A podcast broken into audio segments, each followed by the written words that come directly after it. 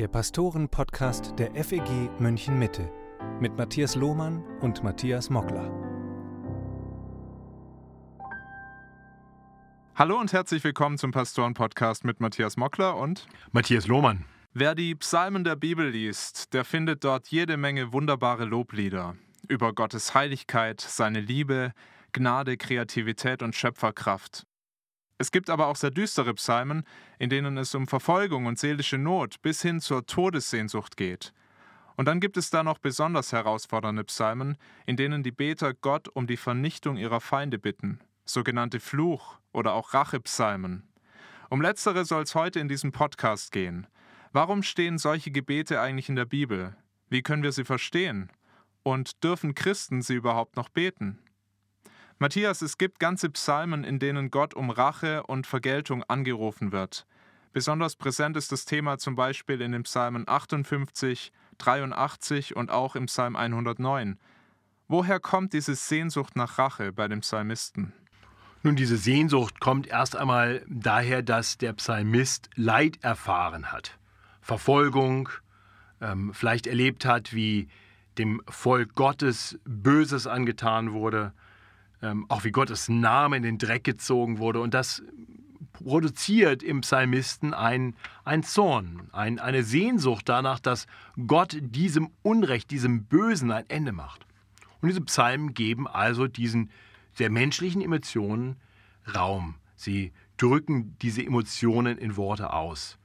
Und deswegen eignen sich diese Psalmen eben sehr gut als Gebete, die man beten kann, auch als Lieder, die man singen kann, um diese Emotionen zu Gott zu bringen. Und ich denke, es ist richtig anzuerkennen, dass, dass Zorn erst einmal eine legitime Emotion ist. Zorn über das Böse, das wir erleben, das ist einfach erstmal da. Und dann ist es richtig, zu Gott zu rufen und ihn zu bitten, einzugreifen. Es ist legitim, sich zu wünschen, dass das Böse bestraft wird. Und das alles kommt in diesem Psalm zum Ausdruck.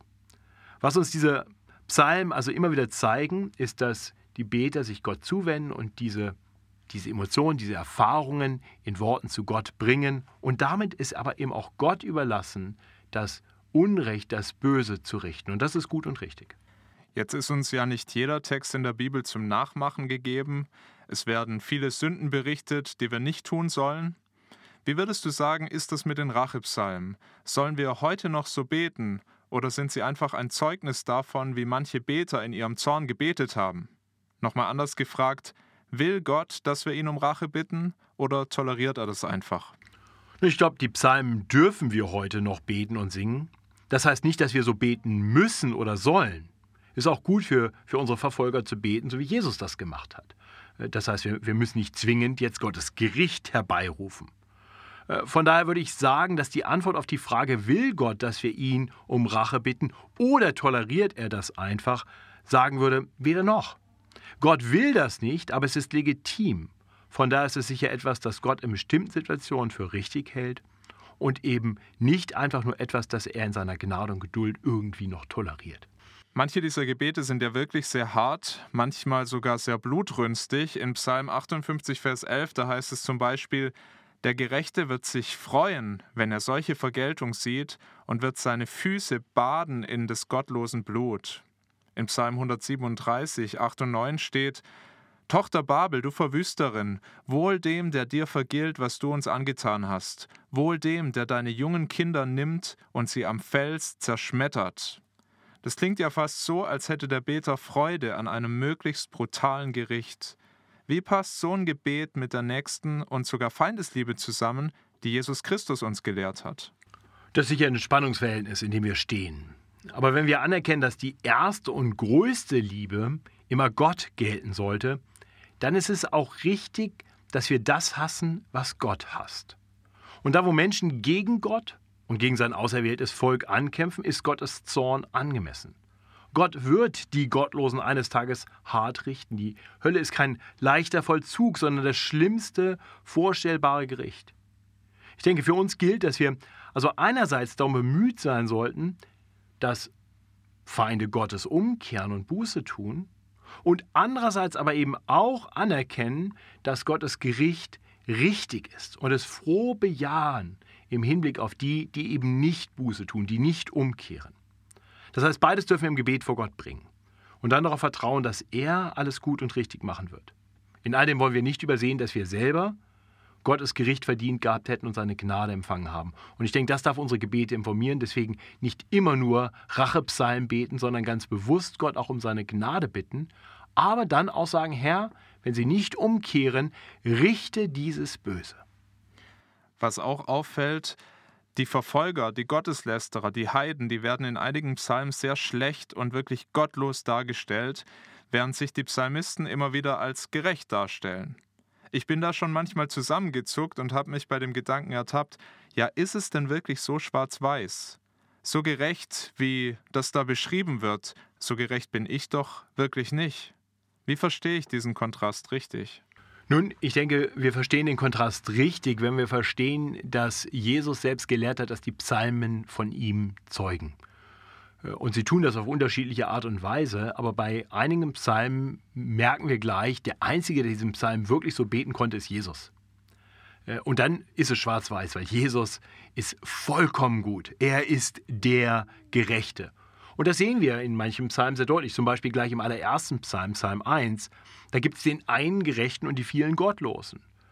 Äh, und wenn wir uns dann selbst anschauen, dann sagen wir, ja, ich bin sicher nicht der eine Gerechte. Ich bin nicht derjenige, der Lust hat am, am Gesetz des Herrn Tag und Nacht. Aber ich bin auch nicht ganz wie die Gottlosen, dass ich ständig nur bei den Spöttern sitze. Und, ähm, und so sehe ich, ich bin irgendwo dazwischen. Und dann erkenne ich aber in diesem Psalm, der eine Gerechte ist Christus und dann am Ende des Psalms wird aus dem einen Gerechten werden dann viele Gerechte. Und das ist genau das, was die Bibel uns ja auch lehrt, dass durch den einen gerechten Jesus Christus viele gerecht werden, nämlich alle, die an ihn glauben, denen wird seine perfekte Gerechtigkeit zugerechnet.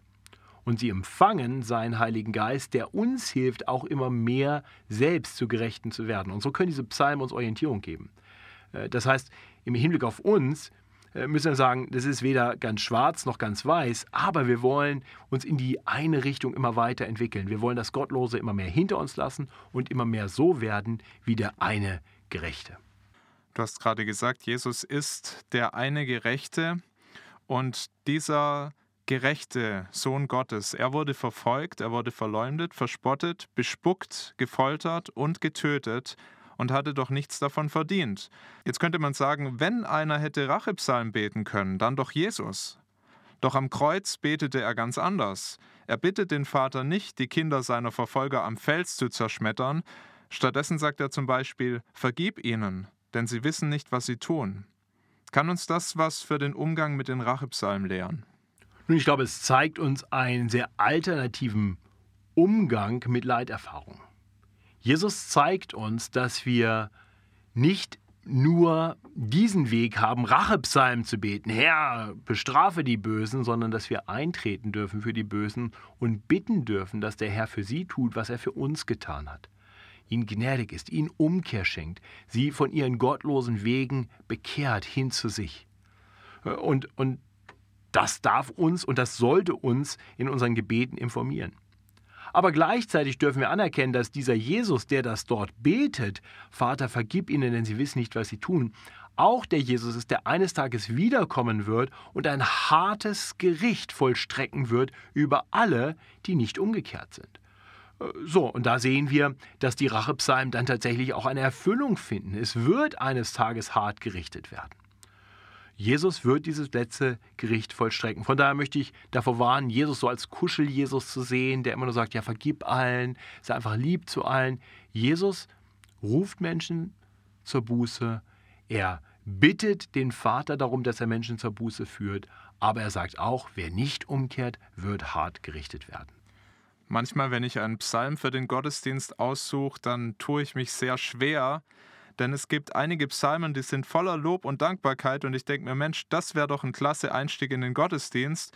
Aber dann sprechen sie mittendrin oder oft auch ganz am Ende noch über die Gottlosen und das Gericht, das die erleben werden. Und dann denke ich mir, das passt jetzt gar nicht zum Start in so einen schönen Sonntagmorgen Gottesdienst.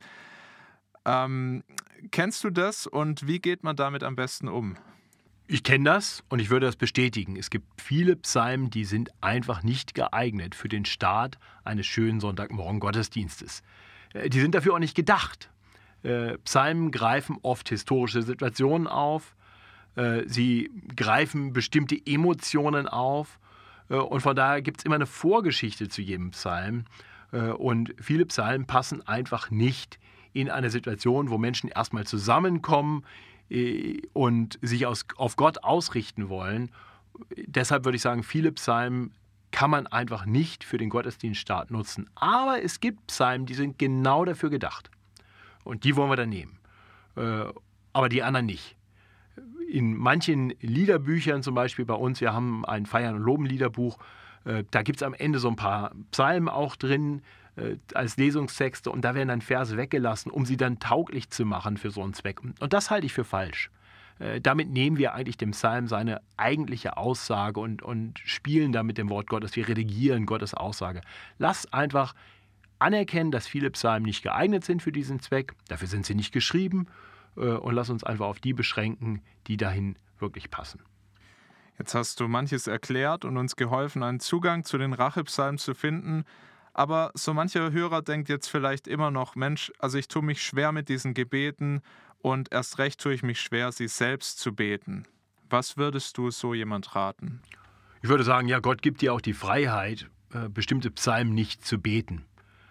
Es ist kein biblischer Auftrag, dass du alle 150 Psalmen beten musst.